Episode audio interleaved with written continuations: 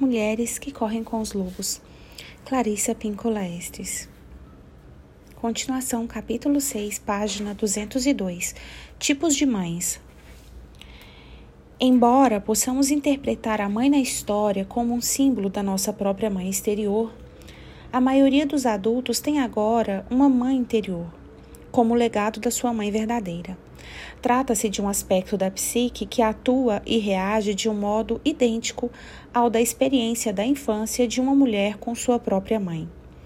Além do mais, essa mãe interior compõe-se não só da experiência da mãe pessoal, mas também de outras figuras maternas das nossas vidas, bem como das imagens da mãe boa e da mãe perversa exibidas pela nossa cultura na época da nossa infância. Para a maioria dos adultos, se houve problemas com a mãe concreta no passado e eles não existem mais, ainda há uma cópia da mãe na psique, que age, reage e fala igual à da tenra infância. Muito embora a cultura de uma mulher possa ter desenvolvido um raciocínio mais consciente acerca do papel das mães, a mãe interior terá os mesmos valores e ideias a respeito de como uma mãe deve ser e agir que vigoravam na cultura da nossa infância.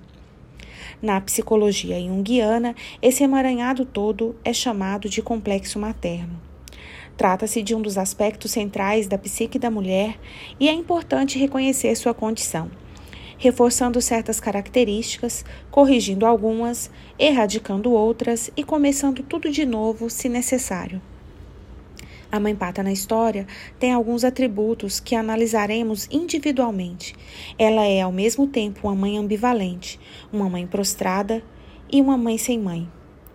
Com o exame dessas estruturas maternas, podemos começar a avaliar se nosso complexo materno interior sustenta com firmeza nossas qualidades exclusivas ou se ele está precisando de um ajuste já há muito atrasado.